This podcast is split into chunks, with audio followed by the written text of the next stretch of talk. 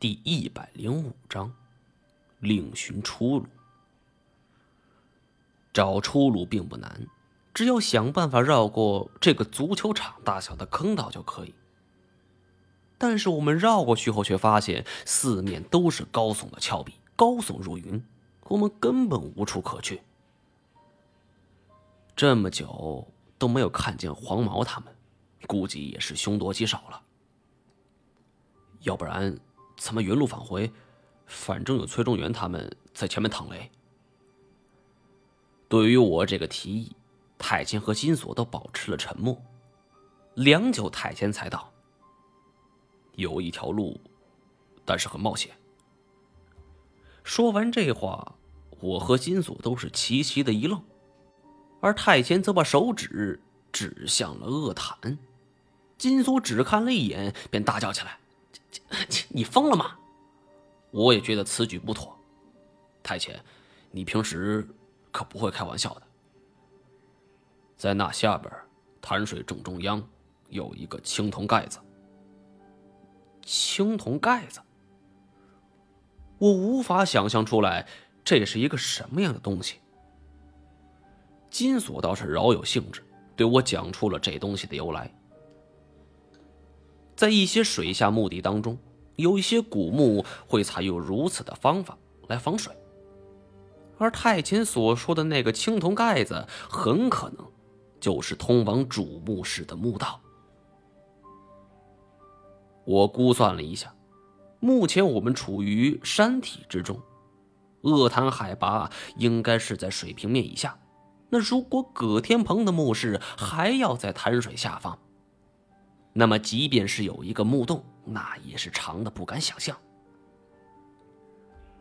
而且在这种环境之中，墓洞并没有国家检测部门的监督。一般打盗洞的方式都是先用洛阳铲探准方位，打直径为十到十五公分的小孔来看土样。如果有五花土，就是木土，然后用自制炸药填进孔内埋实。瞬间引爆，气流无法出来，就将小孔周围的生土往外压扩。根据填药量，炸成直径五十到七十公分的大洞，人可以下去。这也是为什么盗墓贼打盗洞的时候不用处理土的原因。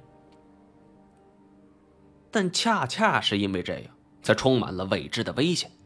因为这些盗洞毕竟存在了成百上千年。再加上倒斗界是良莠不齐，万一当初打盗洞的是个守朝的人，搞不好我们就得陪葛天鹏在这睡一辈子了。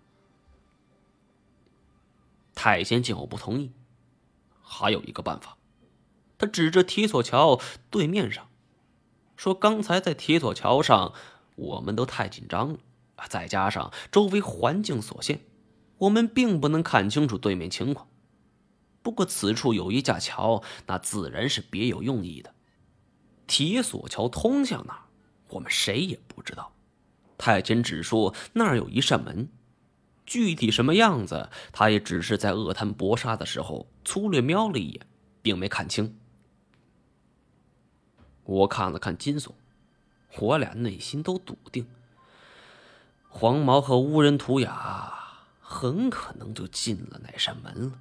我们应该一立即过去去跟他们会合，但是有一个问题：铁索吊桥已断，我们应该怎么过去呢？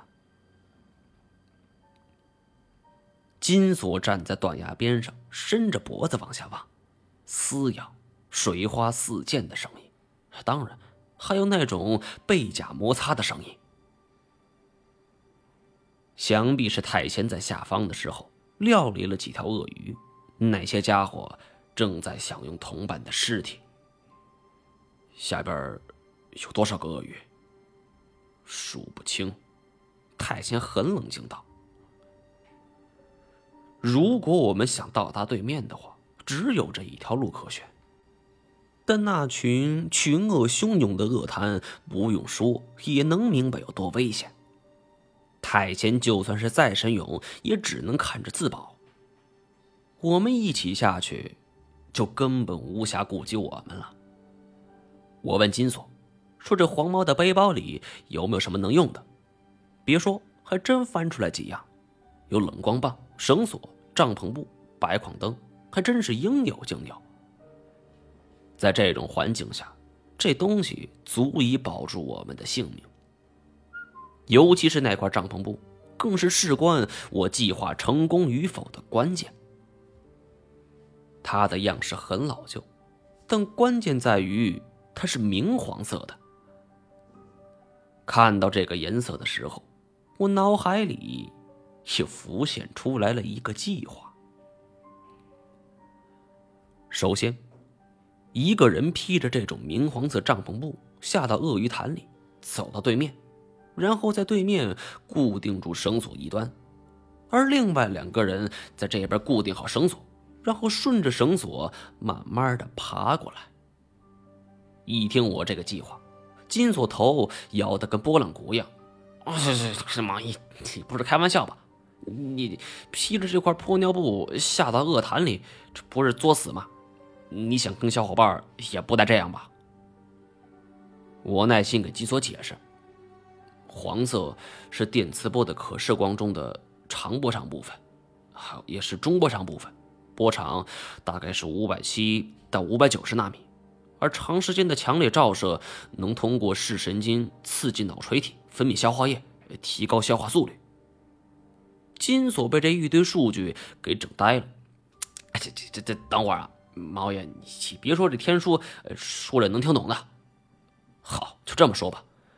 鳄鱼肾脏的排泄功能很不完善，虽然爬行动物、两栖动物、鱼类视力都不大好。甚至很多还是色盲，但是鳄鱼的视觉体系能测量光波长度，是著名的生化光谱仪器。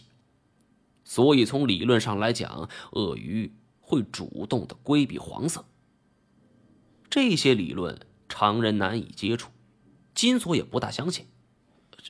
我我去，真的假的？